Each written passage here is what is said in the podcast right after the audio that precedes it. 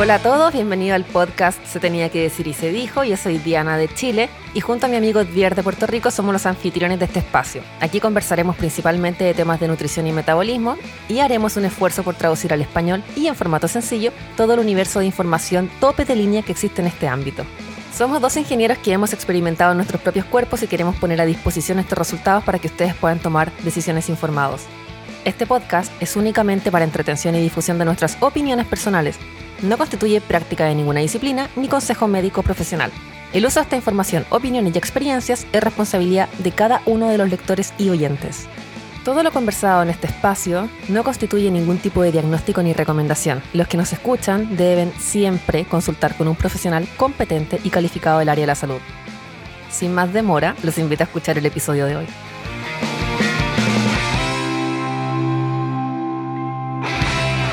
¿Qué es lo que hay, mi gente? Bienvenidos a otro episodio más del podcast Se Tenía que Decir y Se Dijo, podcast dirigido a hablar de nutrición, salud, bienestar, metabolismo, estilo de vida y todo aquello que nunca escucharás en las noticias sobre nutrición y salud, lo que no te cuenta la narrativa tradicional. Mi nombre es Ed Bier y te hablo desde la ciudad de Guaynabo, Puerto Rico. Y me acompaña, como siempre, Diana, que se está conectando desde Santiago, Chile. ¿Cómo estás, Diana? ¿Cómo te encuentras? Todo bien por acá, Ed todo bien, tranquilo, así que grabando un día distinto al normal. Pero Exacto, un viernes grabando a las 5 de la tarde. Qué patética nuestra vida, ¿verdad? Somos dos ingenieros que nos unen el pensamiento crítico y la pasión por el bienestar, nutrición y salud. Y nuestra meta es ayudarte a desarrollar pensamiento crítico sobre estos temas y a poder tomar el control de tu vida por medio de empoderarte con conocimiento, porque vivir enfermo con dolores, malestares, no lo podemos normalizar. Es de suma importancia que por favor compartas este episodio con amigos y familiares, vecinos, tu pareja, inclusive con tus hijos. Y no menos importante, con tu doctor Mallorca o tu Nutritón preferido. Déjanos una reseña, por favor, y sube una captura de pantalla a tus redes sociales y nos tagueas en nuestras cuentas de Instagram como MyHealthyWay o ayunointermitente.cl. Recuerda que este podcast es auspiciado por la única tienda online en el Caribe dedicada a la venta de productos sin azúcar, bajos en carbohidratos y sin aceites procesados, My Healthy. Si vives en Puerto Rico o los Estados Unidos, puedes visitarnos en www.myhealthyway.com y hacer tu pedido. Si usas el código podcast, obtendrás un 10% de descuento en tu primera orden con nosotros. Y hoy tenemos un invitado sumamente especial. Esta vez no es de Chile, esta vez local, Puerto Rico tenemos al doctor Jesús Manuel Román. ¿Cómo estás, Jesús? Súper bien, contento de estar con ustedes hoy en la tarde. Qué bueno, qué bueno tenerte y para nosotros es un placer que hayas sacado de tu apretada agenda y de todas las cosas que haces todos los días que compartes en tus redes para estar aquí con nosotros un ratito y llevarle conocimiento a las personas que van a estar escuchando este podcast eventualmente. Jesús, preséntate por favor con la audiencia, aunque ya yo te conozco por bastantes años, ¿verdad? No, no, nos conocemos hace dos, tres años. Pero por favor, preséntate a la audiencia y dile quién tú eres, qué haces, para que puedan tener un poquito de background de, ti. Claro que sí, mi nombre es el doctor Jesús Manuel Román. Yo, eh, mi bachillerato, eh, para empezar un poquito atrás, es en agricultura, especialmente en industrias pecuarias, ciencia animal. Ese fue mi, mi background. Después estudié medicina, hice una especialidad en medicina interna, después hice una subespecialidad en medicina pulmonar y medicina del sueño, ¿verdad? Y también hice el board de medicina bariátrica, que es la medicina que trata con obesidad. Actualmente tengo una práctica privada mixta, donde el grosso del tiempo hago medicina pulmonar de sueño, medicina interna. También como parte de mi trabajo dirijo una unidad de cuidado intensivo en el Hospital Perea Paví en Mayagüez, que es al oeste de Puerto Rico. Con todo el background que tú tienes, ¿cuál es un día tuyo normal y tradicional? O sea, ¿qué, un día común y corriente. Eh, son días ajetreados, ¿verdad? Eh, mi día empieza como a las 4 y 15 de la mañana. A esa hora suena la alarma y a esa hora yo voy de hiking slash trail running a esa hora, ¿verdad?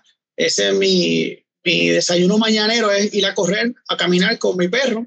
Y generalmente me acompaña mi amigo, el doctor Normando Durán, que es cirujano y se va conmigo a, a correr y a caminar. Ahí hago cuatro millas, regreso, ayudo a preparar a los nenes para la escuela, eh, mi esposa lo lleva a la escuela y de ahí yo salgo a la unidad de cuidado intensivo, que generalmente ya a las 7 de la mañana estoy en la unidad de intensivo trabajando con los pacientes críticamente enfermos. Del intensivo veo algunas consultas de piso y ya a las 9 de la mañana estoy en la oficina. Para empezar la oficina, hasta que la termino, que generalmente son 4 o 5 de la tarde. Si hay alguna consulta nueva de hospital, regreso al hospital y entonces regreso a mi casa a bregar con, mi, con mis hijos, ¿verdad? Si da tiempo, hago un poquito de, de resistance training.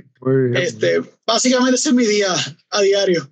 Eh, está brutal, ¿verdad? Y lo interesante de tu caso es que obviamente con tantas especialidades tú te topas con diferentes casos, o sea, no es que tú estás bregando con un mismo tipo de caso todo el tiempo. ¿Cuáles son los casos más comunes que, que te topas a diario con las personas que, por ejemplo, no necesariamente están en cuidado intensivo, pero los que visitan tu oficina? Eh, el grueso de lo que visita mi oficina, eh, lo que hemos hablado antes, son condiciones metabólicas producidas por estilo de vida. Eh, a mí me visitan muchos pacientes pulmonar, ¿verdad? Que tiene asma decompensada, falta de aire por muchos motivos, ¿verdad?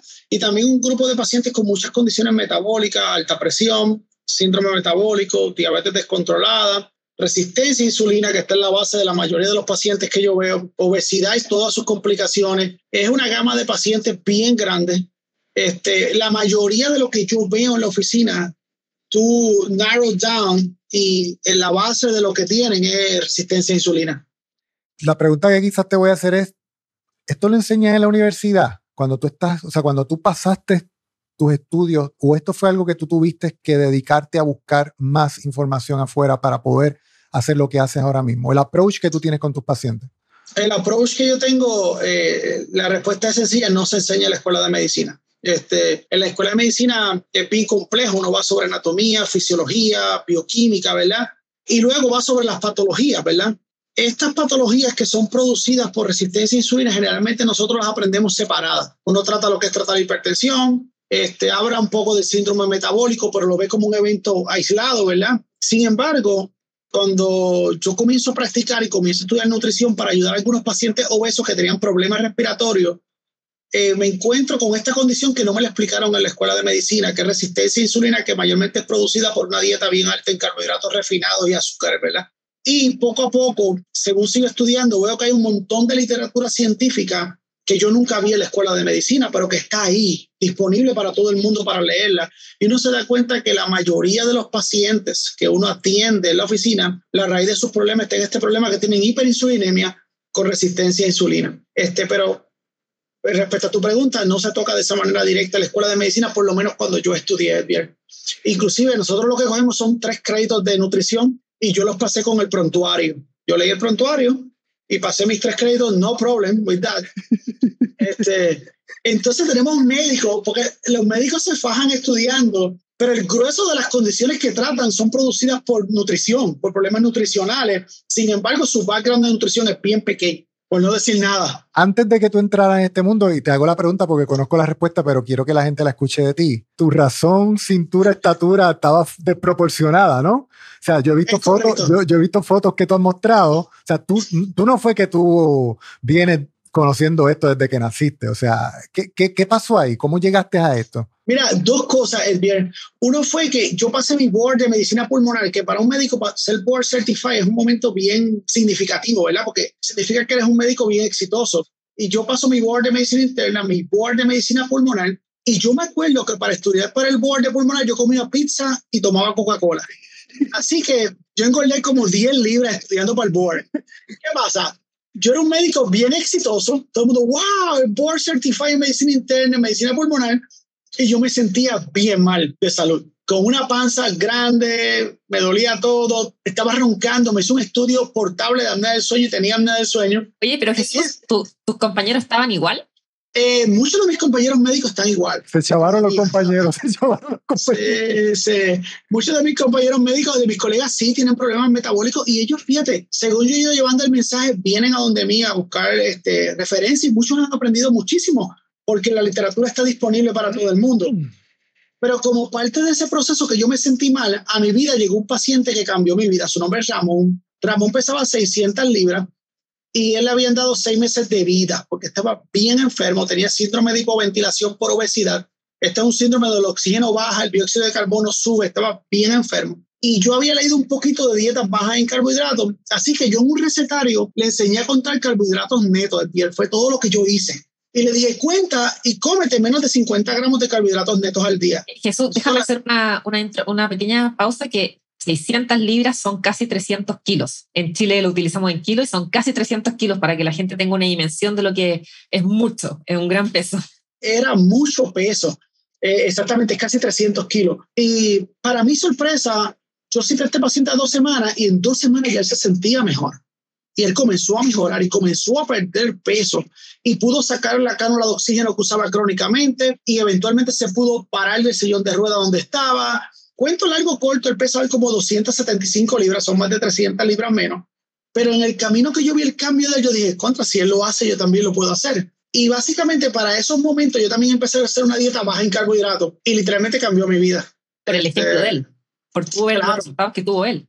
Yo apliqué algo que había leído someramente en un paciente que se estaba muriendo. Cuando veo que él mejora, yo lo aplico también y básicamente transformó mi vida. Entonces ahí yo comienzo a estudiar y me doy cuenta que hay decenas de estudios científicos que apoyan este estilo de vida, pero que nadie me los había enseñado hasta ese momento.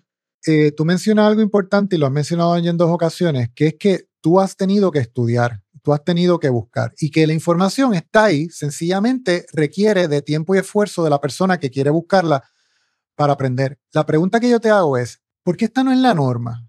¿Por qué esta es sencillamente la excepción? O sea, yo pienso que tú eres un tipo súper ocupado y aún así tú sacas tiempo y tú te pones al día con la literatura que está ahí. ¿Por qué no es la norma que esta información que está ahí de gente que sabe que son papers publicados y peer review y que están ahí, que no, eso no es Wikipedia, ¿me entiendes? Estamos hablando de journals de clase mundial y esta información está válida y eso no llega a las masas, eso no llega a las guías, eso es bien difícil, es frustrante para nosotros que no estamos en el campo médico, que para nosotros sin ningún tipo de background es tan sencillo entender la información al menos más básica y siempre 2 más 2 da 4, pero para la comunidad médica allá afuera como que es muy complicado aun cuando ellos cuentan con el trasfondo médico. Totalmente de acuerdo contigo. Eh, mira, son varias de las razones. Una es una educación formal predicada durante mucho tiempo, donde básicamente se condena las grasas, ¿verdad? Y este, no se ve la dieta baja en carbohidratos como una alternativa. Y estos profesionales de la salud que aprendieron esto lo siguen predicando aún sin ver los estudios que hay eh, existentes, ¿verdad? Otro factor bien importante es que revertir resistencia a insulina no le deja dinero a nadie. Bien, cuando yo trato colesterol, eh, la gente que vende Crestor, que vende Lipitor, gana dinero. Cuando yo trato diabetes con medicamentos, esta gente gana dinero, pero cuando yo revierto resistencia a insulina, diciéndole a la gente que abandone el arroz, el pan, las pastas, los dulces, es que coma diferente, básicamente toma mucho tiempo en la oficina, porque a mí me toma, explicarle a un paciente toma media hora, 45 minutos, pero no hay una ganancia económica, ¿verdad? Y eso es otro punto bien importante que, que también eh, es importante mencionar, ¿verdad? Jesús, quiero hacer una, una, una pregunta, aclaración, o sea, con todo lo que tú nos estás contando, debo entender que en tu práctica médica tú has logrado revertir insulina. Tú has visto eh, cambio en tus pacientes. Claro, claro. Y lo veo semanalmente. Yo veo pacientes revertir resistencia a insulina, revertir síndrome metabólico, bajar de peso, eh, mejorar su, su asma marcadamente, porque el asma tiene un, un, link bien grande con resistencia a insulina. Veo pacientes diabéticos abandonar sus medicamentos. Veo pacientes diabéticos revertir su condición o ponerle en remisión como le gusta a, los endocrinólogos que lo digamos. O sea, tú no, tú no hablas esto de, de, algo que tú tienes en la mente, una hipótesis, sino de lo que tú has visto en tu práctica médica con esto. Este, esta es mi práctica médica y muchas veces yo publico ejemplos. Este, inclusive nosotros hace dos años, ¿verdad, Bier? Corrimos un estudio de pacientes con obesidad, resistencia a insulina y síndrome metabólico en población hispana de Puerto Rico y también publicamos, ¿verdad?, sobre el tema de una manera científica también. No solamente son experiencias anecdóticas de mi oficina, sino que también tratamos de publicar en, población hispana. Este, porque hay mucho publicado en Estados Unidos, Europa, pero hay poco publicado en población hispana latina, ¿verdad? Y también nosotros corrimos un estudio sobre síndrome metabólico y cómo revertirlo usando una dieta ketogénica.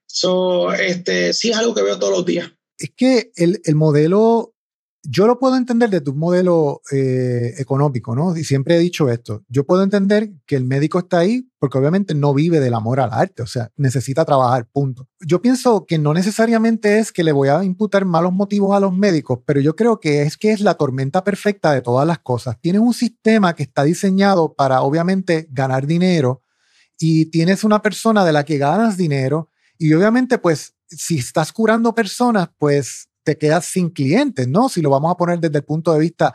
Pero yo sigo pensando que aún si uno se dedicara a curar todas las personas que llegan enfermas, yo pienso que el negocio no se acabaría porque uno siempre necesita de un médico. O sea, Lo que pasa es que dependerías menos de un médico y dependerías de ir mucho al médico, pero siempre lo vas a necesitar. Sí, yo creo que sí. Y yo creo que el modelo económico, más que a nivel de los médicos, es a nivel de eh, empresas farmacéuticas, ¿verdad? Este, los médicos tienen la mejor intención, la mayoría, o, muchos de ellos. como en todas las profesiones, hay gente que no le gusta lo que hace y hay gente que le gusta lo que hace y lo hace con pasión. Yo pienso que los médicos, la mayoría es falta de conocimiento, ¿verdad? Y, el dogma que se le ha creado. A nivel de farmacéuticas, definitivamente, gente enferma deja más dinero. Eh, y es obvio. Yo le digo a alguien que deje los carbohidratos y que ayune y haga ejercicio, eso no le deja dinero a nadie. Pero eh, recetar medicamentos sí deja mucho dinero. En cuanto a los médicos, yo creo que es el dogma.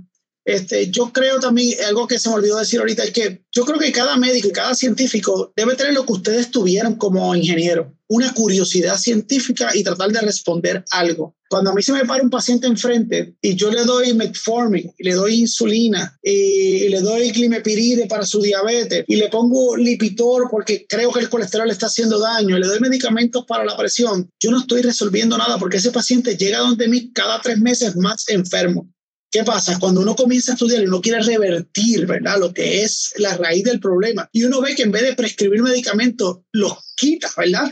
Puede sacar al paciente de medicamentos. Esto es una realidad transformadora para un médico y es bien satisfactorio. Pero todo empieza con una curiosidad científica, ¿verdad? La que, pues, muchas personas, no necesariamente, independientemente de la profesión en la que estén, muchas personas están allí haciendo su trabajo, esto es lo que yo aprendí, esto es lo que tengo que poner en práctica y ya, si no existe esa curiosidad intelectual, pues puedes seguir ahí toda la vida como un robot haciendo lo mismo y nunca vas a buscar más. Jesús, de 10 pacientes que tú recibes al día, de esos 10 pacientes, ¿cuántos tienen síndrome metabólico?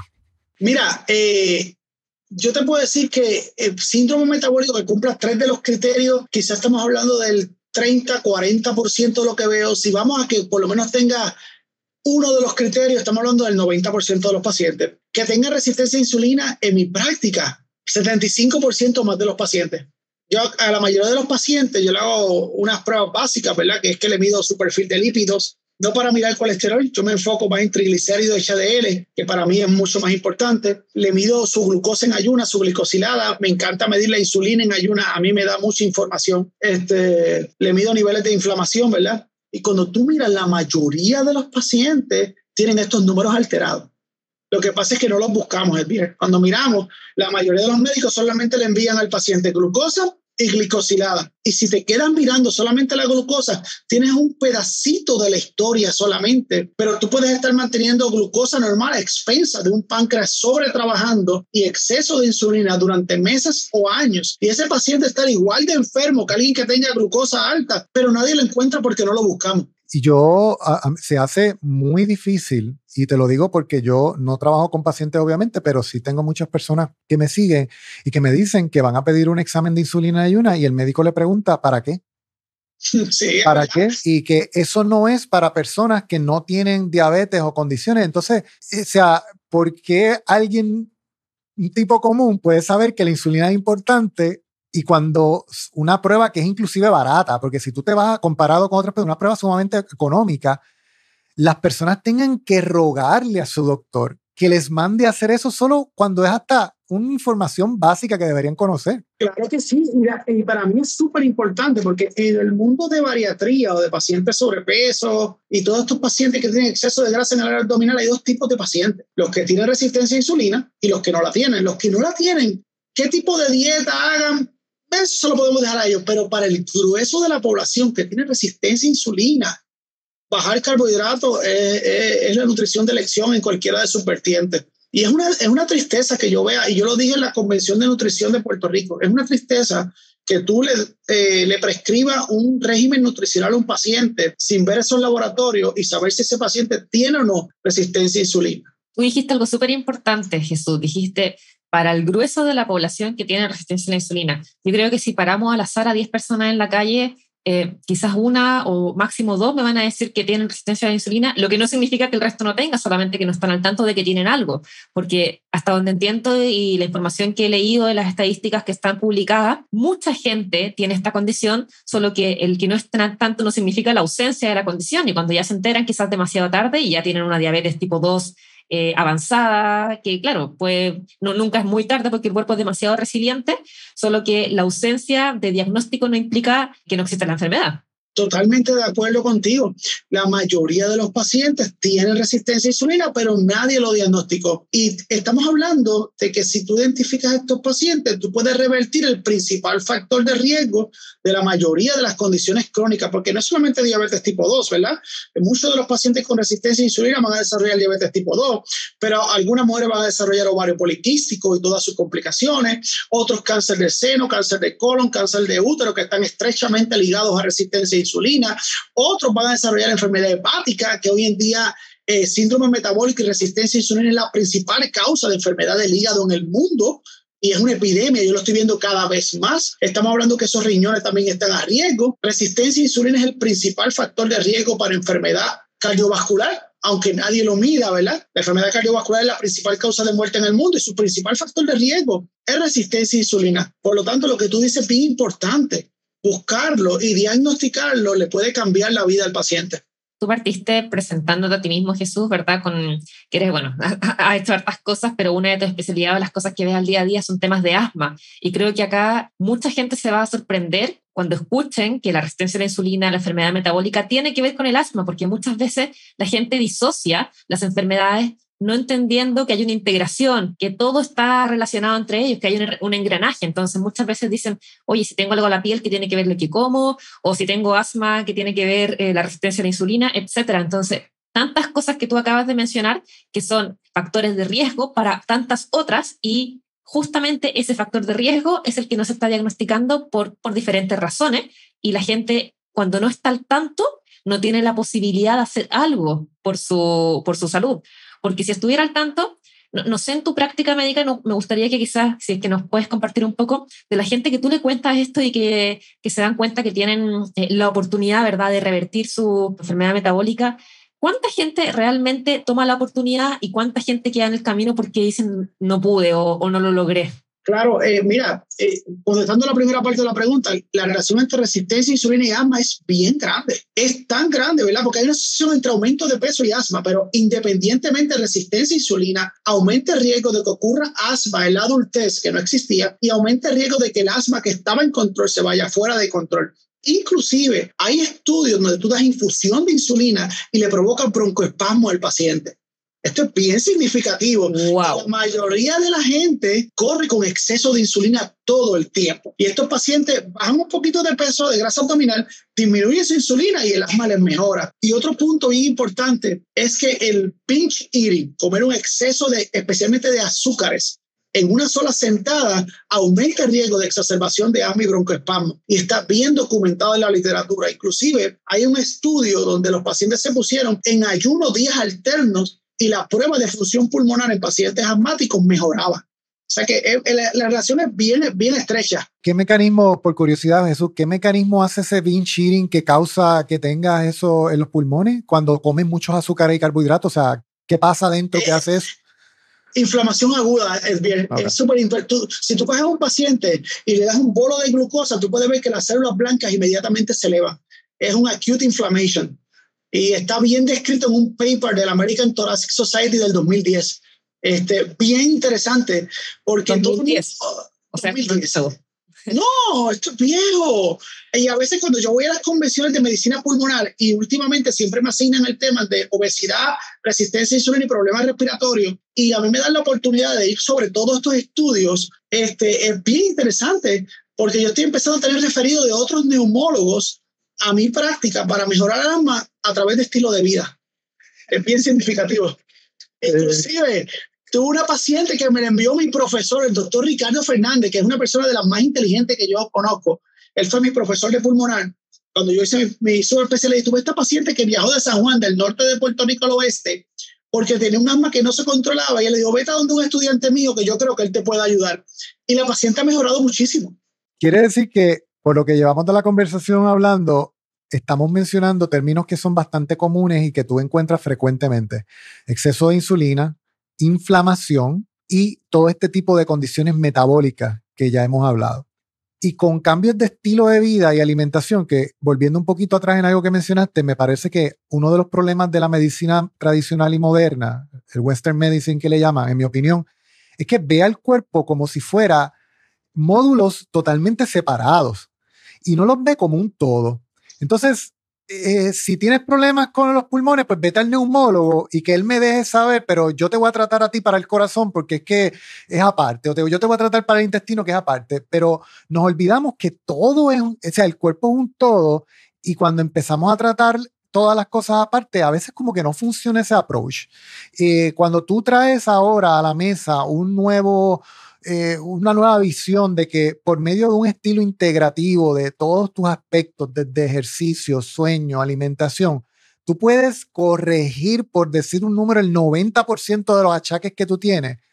Y cuidado si el 100, ¿verdad? Porque yo estoy seguro que la gran mayoría de las personas en la calle, tú los pones en un estilo de alimentación y salud y estilo de vida correcto y hasta dejan los medicamentos y se le quitan los achaques. Son, son quizás pocas las personas que necesitan realmente una pastilla, un medicamento, algo como que bien, bien intenso. ¿Cuál es el approach de las personas? O sea, ¿te creen, no te creen, ponen dudas? Hacen el esfuerzo, quedan a mitad del camino.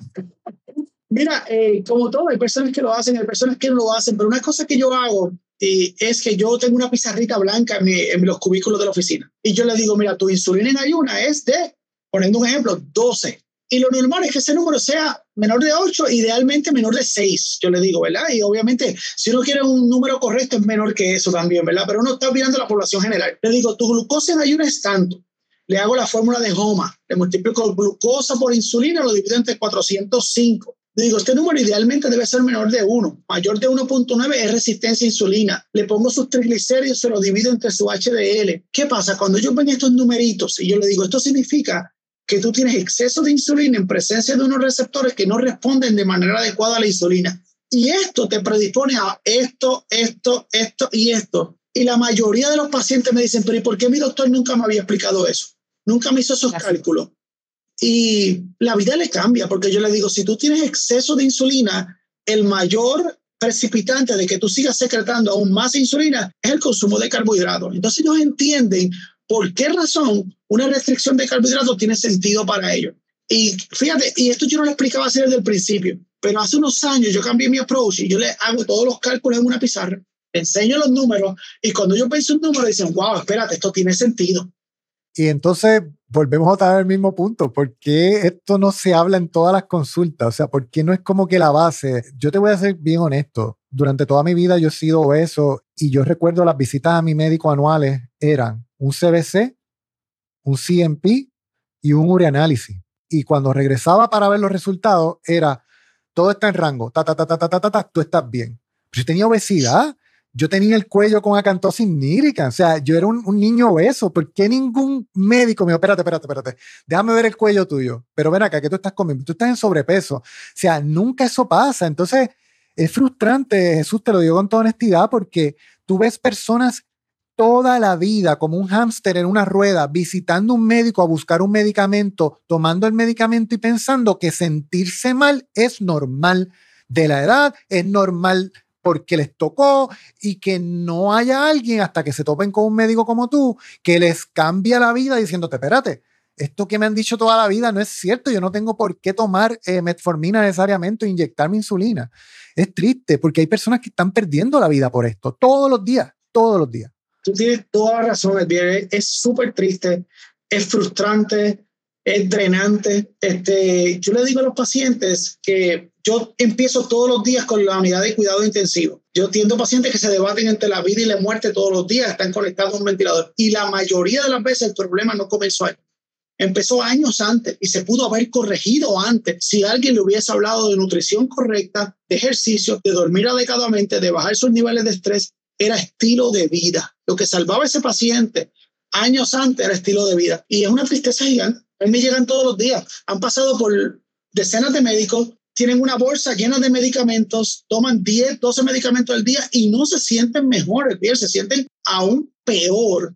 Este, y nadie hace nada por ello, porque la raíz del problema es el estilo de vida. ¿Qué condiciones tú puedes llegar a desarrollar que te lleve a una unidad de cuidado intensivo basado en alimentación y estilo de vida? Porque a veces pensamos que es la diabetes y pues me da una pastilla, pero estamos hablando de que llegaste intensivo por eso. ¿Qué condiciones pueden desarrollarse? Mira, la, todas las que yo veo en la unidad generalmente son ligadas a estilo de vida. Ejemplo clásico, tengo un paciente con insuficiencia cardíaca que sus pulmones se llenaron de líquido, está conectado a un ventilador. Todo comenzó como enfermedad coronariana que debilitó ese corazón producida por resistencia a insulina. Tengo un paciente con su pulmón derecho lleno de líquido, la mansa llena de líquido, un hígado que no funciona, sangrando por el estómago porque su hígado no produce los factores de coagulación. Todo comenzó como que como hígado de graso 20 años antes por resistencia a insulina. Tengo un paciente asmático obeso, conectado a un ventilador allí con una exacerbación de asma que no puedo resolver porque tiene exceso de grasa en el área abdominal y esa inflamación inflamó su bronquio. Tengo un paciente allí con una pulmonía horrible. ¿Por qué? Porque tenía resistencia a insulina, tenía diabetes y su sistema inmune no trabaja de la manera adecuada.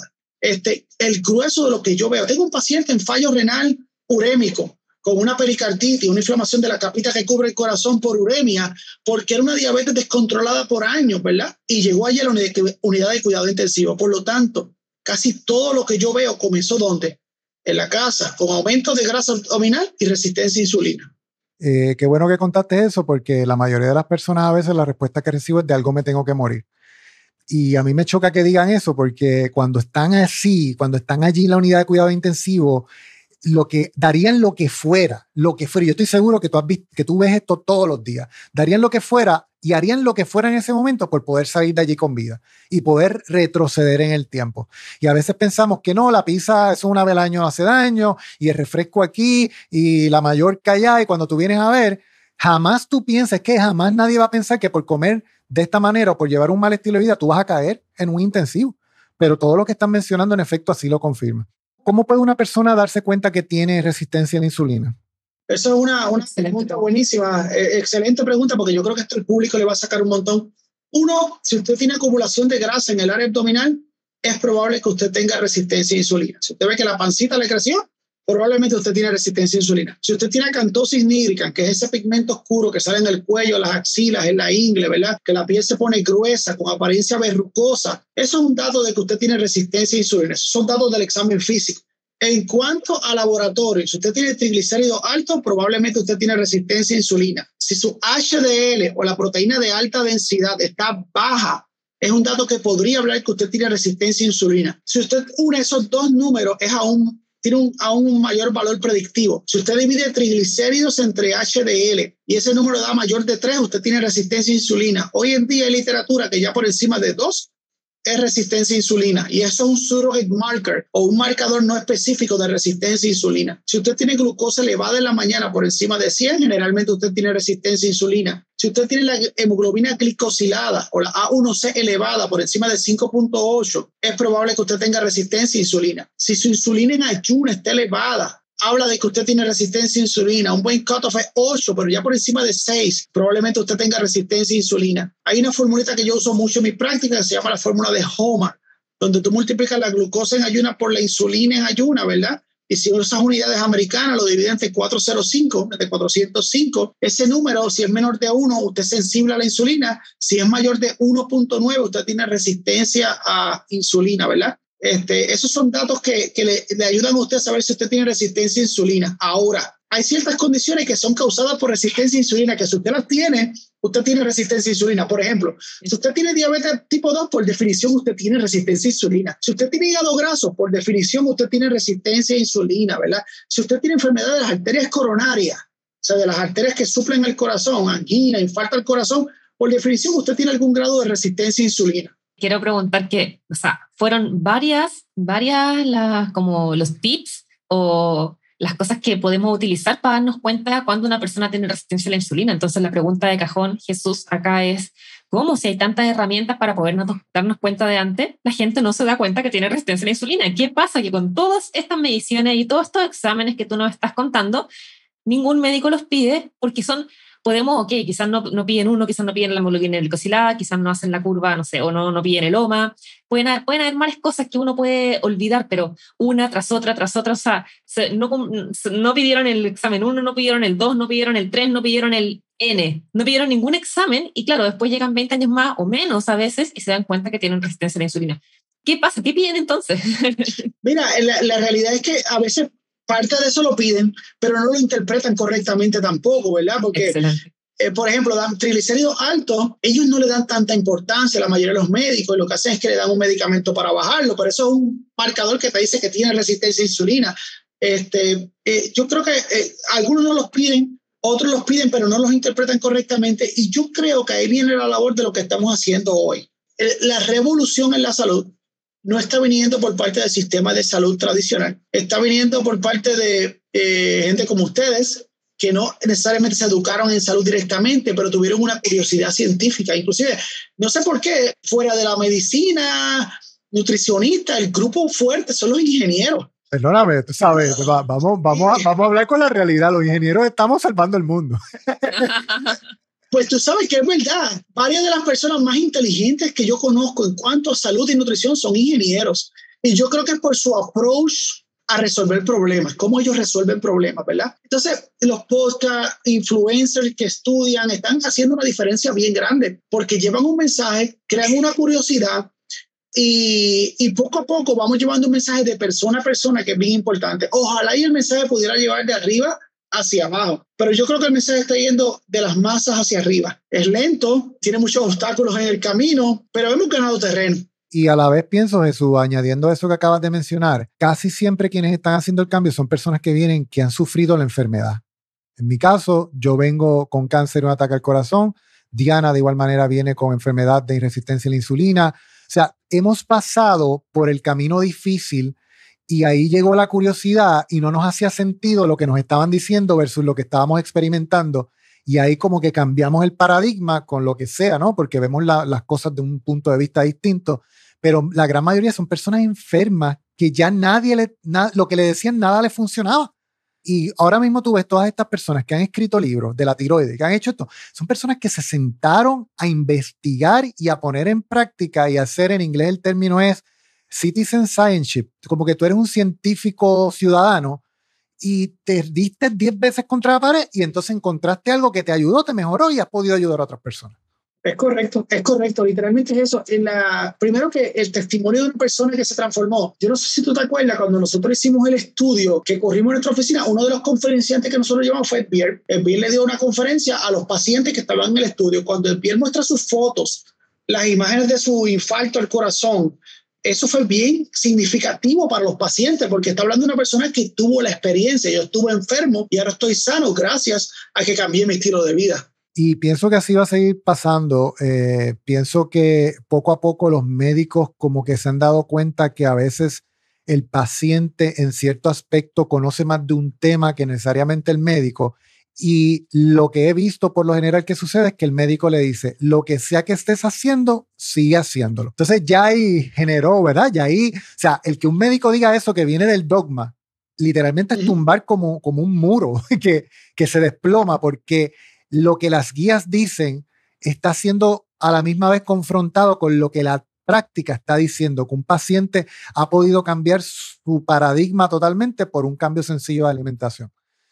Eh, Jesús, cuando tú consigues personas que tienen resistencia a la insulina, ¿cuáles son los cambios más básicos que tú le pides a un paciente que, que pueda hacer? Wow, esa es buena pregunta. Eh, vencer resistencia a insulina es sencillo de explicar, eh, quizás un poquito más complicado de implementar, ¿verdad? Por lo que comemos, ¿verdad? Principalmente yo digo que tenemos que bajar carbohidratos, porque es el mayor estimulante de la secreción de insulina. Y yo le digo a ellos, yo trato de simplificar las cosas siempre, porque mientras más lo simplifiquen, más el paciente lo sigue. Yo les digo siempre que eliminen cuatro cosas de la dieta. Uno, todo lo que está hecho de granos como trigo, maíz y arroz.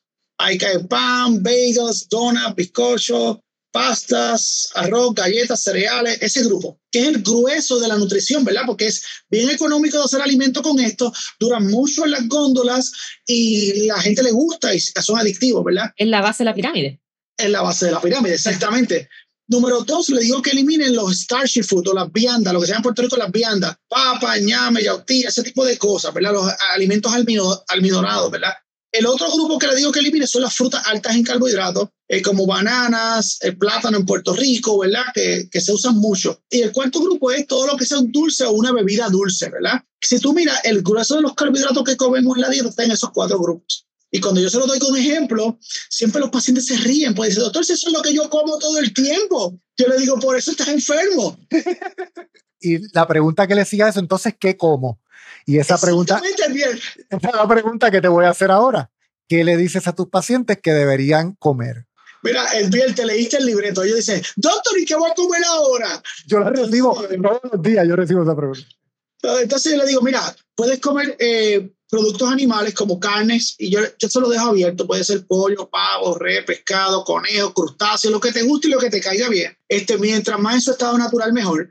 Huevos, puedes comer huevos. Doctor, ¿puedo comer huevos? ¿Cuántos huevos? Yo los que te dé la gana. este, entonces, eh, carnes y huevos, le digo que eh, pueden unir vegetales, este, y le explico que los vegetales son bien bajitos en carbohidratos, que los pueden unir si desean. Les añado estas frutas bajas en carbohidratos como berries, aguacate, pulpa de coco, ¿verdad? Este, aceitunas, que son frutas bajas en carbohidratos, un poquito de nueces y almendras. Y eh, para aquellos que lo toleran bien, lácteos bajos en carbohidratos como queso, mantequilla, heavy cream. Son, y yo le digo, y tú los combinas como tú quieras. Y yo me dice, doctor, así de fácil. Yo, así de fácil. Este, y le digo que aumenten un poquito la actividad física. Yo le digo yo, tú puedes terminar de comer y sales a caminar 10 minutos y la insulina baja. Este, o sea que aumentar la actividad física siempre es bueno. Eh, básicamente es eso. Yo le explico cómo bajar carbohidratos y, y, y, aumentar la actividad física. Obviamente, según vamos ganando terreno, a mí me gusta siempre que añadan lo que se llama entrenamiento de resistencia, porque a mayor masa muscular tiene un paciente, menor la resistencia insulina va a ser. Mencionaste huevos, carnes rojas, mantequilla. y ahora mismo, si hay nutritones escuchando, se están desmayando porque van a decir, ¿cómo va a ser que un doctor diga todos esos alimentos que tapan la arteria? Jesús, la grasa saturada, hablándonos un poco de ella. Mira, si nos escuchó un nutricionista, se supone que no se sorprenda porque a mí me invitaron el viernes de la convención y yo repasé todos los metaanálisis del 2010 a 2020 que hablan sobre el efecto de la grasa saturada sobre la enfermedad coronariana. Y este, yo les expliqué a ellos que no hay ningún metaanálisis hecho que pruebe que bajar la grasa saturada en la dieta disminuye la mortalidad cardiovascular. Y lo repasamos básicamente todos, desde 2010 hasta el 2020. Para que no entienda lo que es un metaanálisis, estamos hablando que el metaanálisis en la evidencia científica es el top porque realmente es un conglomerado de todos los estudios que se han hecho referente a ese tema, ¿no? Y los va detallando y encuentra si existe o no existe evidencia de eso. Así que tú, te sentaste a analizar el top del top para venir y llegar a tu conclusión. Claro, eh, eh, si tú miras, hay metaanálisis en el 2010, 2014, 2015, 2016, 2020, review de literatura, metaanálisis, y cuando tú miras ninguno de ellos este, logra demostrar beneficio en mortalidad cardiovascular al disminuir la grasa saturada en la dieta. Ellos siempre mencionan el estudio de Dr. Hooper que tiene una tendencia a disminuir eventos, pero en la conclusión él pone que tiene una tendencia a disminuir eventos, pero en sus resultados claramente dice que no tuvo un efecto en disminución de mortalidad cardiovascular. Este, so, eh, es un mito que la grasa saturada causa enfermedad cardiovascular es un mito. La enfermedad cardiovascular es causada por resistencia a insulina e inflamación crónica. O sea que no es tan sencillo como nos han dicho de que si usted come grasa, esta grasa se pega a las arterias del corazón y usted puede morir de un infarto. O sea, eso sencillamente no, no es real. No es real, literalmente no es real. Inclusive en el review eh, article que se publicó en el Journal eh, del American Journal of Cardiology, eso es 2020, ¿verdad? Ese, ese review está espectacular, ¿verdad? Y ese estudio inclusive entre lo que dice concluye que para aquellos que tengan resistencia a insulina, la respuesta a esto es bajar carbohidratos y aumentar grasa en la dieta. Ese review está espectacular. Ese review menciona habla de eh, manteca de cacao, habla de carne roja, habla de chocolate oscuro, o sea, menciona todas las grasas saturadas y en efecto que no existe ninguna relación.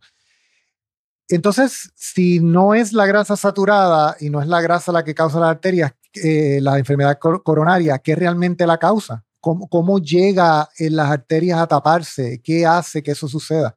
Eh, el evento que lo que causa eso es resistencia a insulina e inflamación crónica, mayormente relacionada a dieta, principalmente alta en comida procesada, cargada de carbohidratos y azúcares, ¿verdad? Que mantienen insulina elevada, el sedentarismo, eh, los niveles de estrés elevados, que también se asocian a aumento de enfermedad cardiovascular, eh, la falta de sueño, y todo eso detona resistencia a insulina e inflamación crónica, que es la verdadera causa de enfermedad cardiovascular, y eso está bien documentado en la literatura. Cuando a esta altura, 2021, un profesional de la salud dice, ¿verdad? Que la grasa saturada es causante de enfermedad cardiovascular, tú te das cuenta que una persona que no ha leído la literatura por la última década. Correcto. Este, porque la, eh, eh, sí, no, los mecanismos inflamatorios son complejos, pero todos se resumen en resistencia a insulina y, chronic inflammation, mayormente producido por, por estilo de vida y principalmente dietas altas en carbohidratos y, azúcares simples. No, y, también el hecho de esto, eh, grasas artificiales también, que también tienen su, añaden su granito de arena a todo esto, con un granito de arena bastante grande también. Sí, a eso voy ahora porque a veces me parece que solamente nos enfocamos en la alimentación, pero yo conozco que la resistencia a la insulina también es causada por otros factores no necesariamente relacionados a lo que comemos.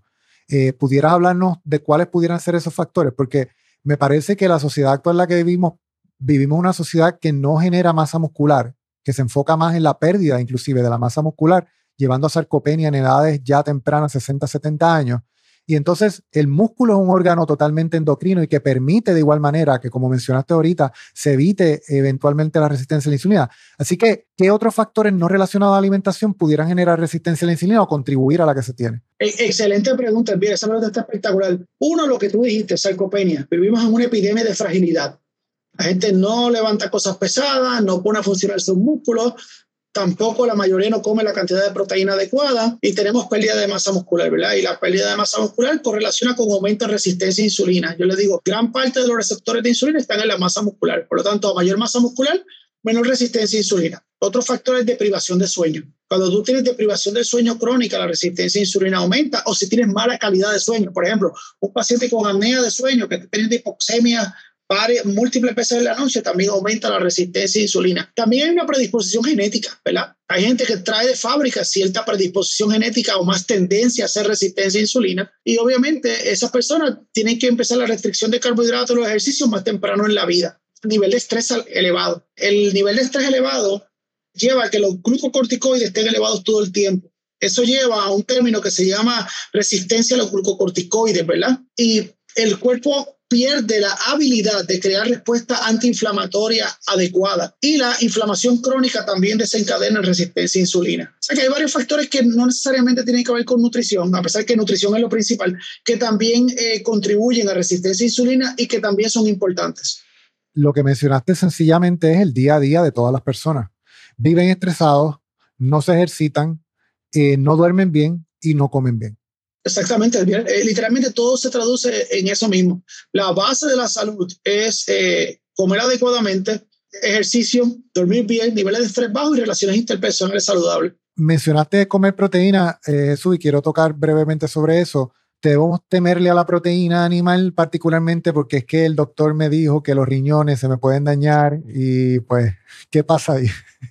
sí, literalmente eh, gente que demonifica la proteína animal cuando es la proteína de mejor calidad, ¿verdad? Este, y, no es... Eh, eh, no es algo que yo me invento, es un término científico, es de mejor calidad porque tiene un perfil más completo de aminoácidos, ¿verdad? Este, también la proteína animal es más alta en leucina, que todos sabemos que es el aminoácido más importante para eh, aumentar masa muscular. Exactamente. Y el hecho de que la, la, proteína alta daña los riñones es literalmente un mito. Hay varios metaanálisis, especialmente hay dos publicados en la última década que dicen que no hay correlación entre el consumo de proteína y daño renal. Igual, entonces a eso le añadimos, porque si no es la proteína, es la sal. Y entonces la sal causa la alta presión que vemos hoy en día, porque eso es lo que dicen todos los médicos, así que tiene que ser cierto. La hipertensión, ¿no?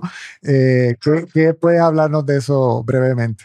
básicamente que la sal no es el culpable, ¿verdad? Este, yo antes hacía restricción de sal en los pacientes con hipertensión. Yo nunca pude sacar a un paciente de un medicamento antihipertensivo restringiendo sal. Repite, eso, por favor. Repite. Yo, yo creo que esta ha sido la parte más importante de todo el podcast. Repite eso, por favor. Yo al principio restringía sal en los pacientes hipertensos y nunca, pero nunca pude sacar a un paciente hipertenso de medicamentos de presión. Nunca pude. Sin embargo, cuando le restringí los carbohidratos, los saco a las millas. Y la razón es esta el consumo de sal es bien regulado por el cuerpo, el cuerpo lo maneja muy bien, los riñones lo manejan muy bien.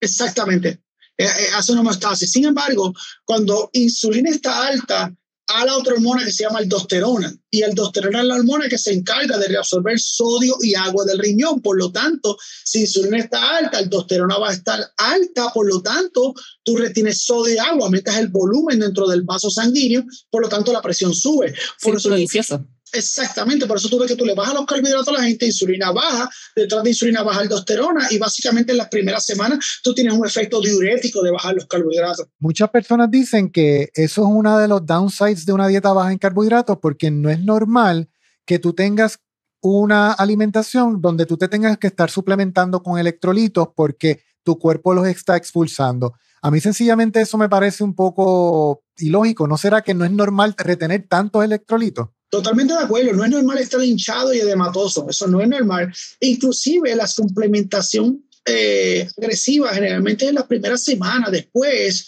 el cuerpo eh, hace balance y, y la suplementación que si necesita algo es mínima este, el cuerpo hace un balance, pero esas primeras semanas tú estás acostumbrado a vivir con un montón de carbohidratos, por lo tanto el drop del aldosterona es bien grande inicialmente. Mi experimento ha sido que, la, si no me equivoco, la recomendación de las tablas o de las guías nutricionales son no más de 2.300 miligramos, que es 2.3 gramos de sal. Yo consumo tres veces eso al diario, que son 6 gramos de sodio todos los días, y mi presión está a menos de, qué sé yo, menos de 110, 60, whatever. Eh, por acá igual. O sea, entonces si eso pasa en dos personas, no creo que seamos extraterrestres, ¿no? O sea, algo, algo debe haber ahí, ¿no? Definitivamente, ¿no? Y vuelvo te digo, la mayoría de los pacientes míos que revierten resistencia yo tengo que sacarlo o disminuir los medicamentos de la presión y son múltiples los mecanismos. El más común es aldosterona, pero también la gente que tiene resistencia a insulina, eh, la acción del óxido nítrico a nivel de la pared del vaso sanguíneo, del endotelio, disminuye, ¿verdad? Por lo tanto, el vaso sanguíneo no se relaja correctamente. Y eso, pues, obviamente mejora cuando mejora la resistencia a insulina mencionaste algo ahorita que te quiero hacer una pregunta. ¿Cómo un paciente sabe si está teniendo apnea del sueño o la hipoxemia fue que mencionaste? ¿Eso es algo que se nota mientras estás durmiendo o tú pudieras pensar que estás durmiendo bien y realmente la estás teniendo? Eh, es una buena pregunta. Eh, la razón es que los síntomas más comunes, ronquidos fuertes en la noche, y la pareja o el que está al lado puede presenciar la apnea. El paciente se queda como que se queda eh, por un periodo de generalmente más de 10 segundos. Eh, los síntomas en hombres, los más comunes, mucho sueño y cansancio por el día, eh, la presión sube, puede haber dolor de cabeza en las mañanas, esos son los síntomas más comunes. disminución en la, en la capacidad de recordar, la memoria, se le olvidan mucho las cosas. En las féminas, ¿verdad? Especialmente si están premenopáusicas, los síntomas más comunes son dolor de cabeza en la mañana, irritabilidad, cansancio y dificultad en la concentración. Quería comentar que bueno, yo siempre soy la loca de la sal, la que toma agua con sal, la que le echa sal siempre a las comidas, etcétera. Siempre ando con mi salero en la cartera. Y el otro día está, estábamos midiéndonos la presión. Había gente, yo dije, ¿me la puedo medir? Yo tenía 110 con 60, 110 con 70. Todos los demás que no comen sal porque se cuidan tenían 150, 160, etcétera. Y acá la buena para sal tenía 100, 110 con 60. Entonces, nada, todos me miraron extraños porque obviamente yo iba a tener una presión muy alta, dado el gran consumo de sal que tengo a diario. Pero no fue así.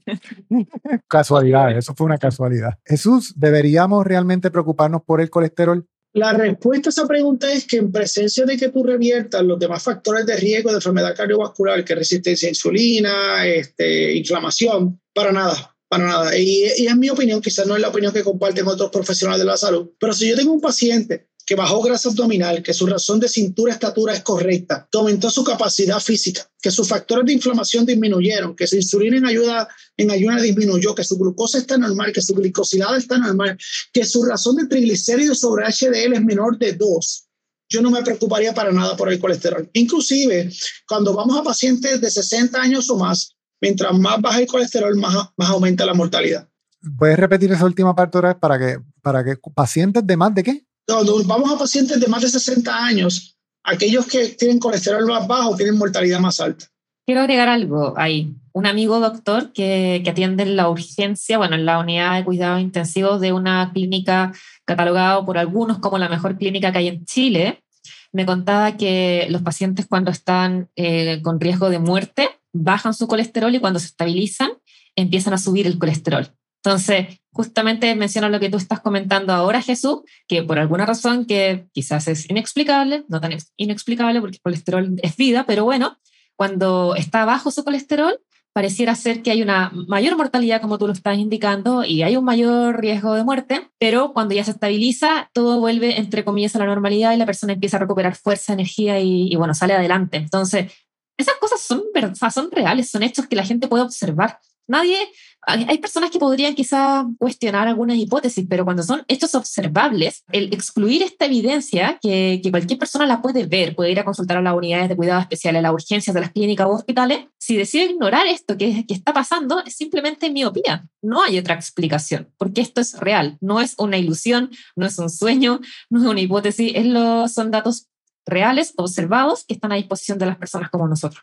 Es correcto, es correcto. Inclusive cuando se hace la guía del 77, hubo uno de los estudios que se incluyó, ¿verdad? Si mi mente no me, no me falla, bien me corrige, el Minnesota Coronary. Sí, ese mismo, sí. Sí. Cuando eh, esa data se incluye en las primeras guías, cuando vamos a la republicación de la data que no se publicó después, esa gente básicamente sustituyó aceite de maíz, ¿verdad? Con, la grasa saturada por aceite de maíz. Ellos logran bajar el colesterol y eso es lo que reportan. Sin embargo, cuando analizamos la data, eh, la mortalidad de esos pacientes aumentó. Terrible. Este, y esa, esa data se publicó en los últimos cinco o seis años. Estamos hablando, estamos hablando que estás eh, sustituyendo grasa saturada por grasa poliinsaturadas, que es particularmente lo que se ve hoy en día en todos lados. Fíjate que no fue aumentar mortalidad, bajaron colesterol, pero no solamente no lograron bajar mortalidad, sino que mortalidad aumentó. O sea, fíjate que Jesús dice que este estudio es de hace tiempos, de los 60, 70, y es cierto, y se publicó solo hace cinco años, quizás siete, pero no más de eso, porque todo esta, este fue un, un estudio que fue bien polémico, dado que Claro. estuvo escondido, se escondió de la, de la gente, se escondió de las personas, porque cuando esta, cuando lo- los cerebros detrás de este estudio hicieron esto, sustituir un tipo de grasa buena por otro tipo de grasa mala, pero buena según ellos, efectivamente se logró lo que ellos querían, que era bajar el colesterol. Sí, lo bajaron. Efectivamente, bravo. Pero lo que pasó es que la gente empezó a aumentar su riesgo de muerte. ¿De qué nos sirve?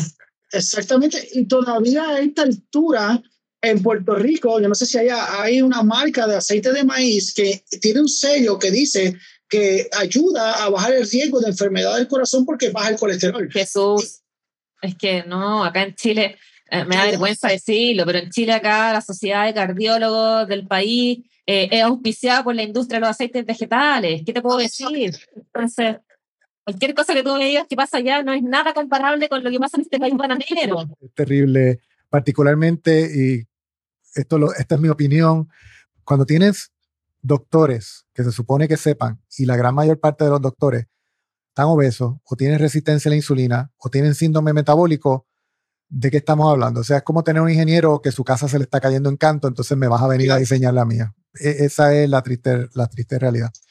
Sí. Jesús, no te quiero tomar más tiempo, así que la última pregunta que te tengo es una pregunta que siempre le hacemos a los invitados que vienen aquí. Si estuvieras en una isla solitaria y tuvieras que coger cinco alimentos, ¿cuáles son esos cinco alimentos con los que vivirías por siempre? Están buenas. Carne de vaca, quiero steak, quiero churrasco, quiero ribeye. A mí me gusta mucho el conejo, el conejo. Conejo. Huevos, me gusta el coliflor, fíjate, coliflor. Y el último sería, me llevaría heavy cream para hacer un poquito de café. y el café, obviamente, y el café. Claro que sí. Oye, Jesús, para nosotros ha sido un placer poder compartir aquí contigo. Por favor, sé que tienes dos libros, anuncia dónde las personas, cuáles son esos libros, dónde lo pueden conseguir y anuncia tus redes también. Y los que quieren de igual manera son de aquí de Puerto Rico, quieren visitarte.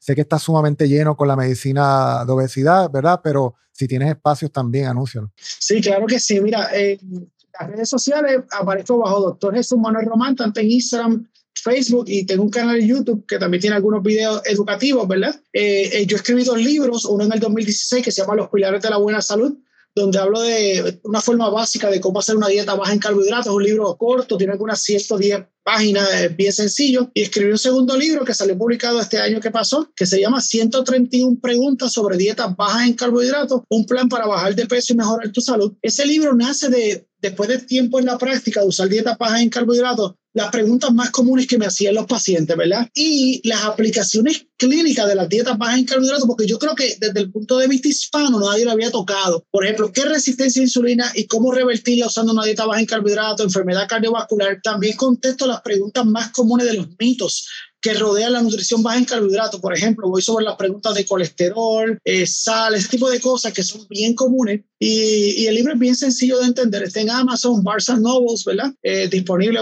tanto en versión digital como en versión impresa. Y en mi oficina está en Mayagüez, Puerto Rico. Las citas están un poquito distantes por exceso de trabajo, pero el que guste comunicarse, el teléfono es bien sencillo, es 787-832-0000. Este fue el primer número que tuvieron en Mayagüez allá, ¿verdad?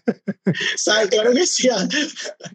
Oye, es siempre un placer poder compartir contigo. Agradezco el trabajo que haces, el empeño que le pones. Eh, en inglés el término sería you walk the talk. O sea, tu estilo de vida demuestra que tú crees lo que haces y lo pones en práctica y no sencillamente le dices al paciente que lo haga y que es su culpa si no le funciona. O sea, tú, tú has podido experimentar esto por ti y así que a nombre de no solamente mío particular, pero de todas las personas con las que yo hablo a diario, siempre sales tú en el tema de conversación, eh, les recomiendo el libro o les recomiendo que te llamen, te damos las gracias porque el trabajo que haces es uno titánico salva vidas y esperamos, ¿verdad? Que pueda seguir creciendo, eh, ¿verdad? En, atender más pacientes, en poder ayudar a otras personas a empoderarse de su salud. Gracias, gracias por ese una sola acotación, que Jesús dijo que su, sus redes eran doctor Jesús Manuel Román, pero estoy viendo en Instagram que es arroba DR Manuel Román.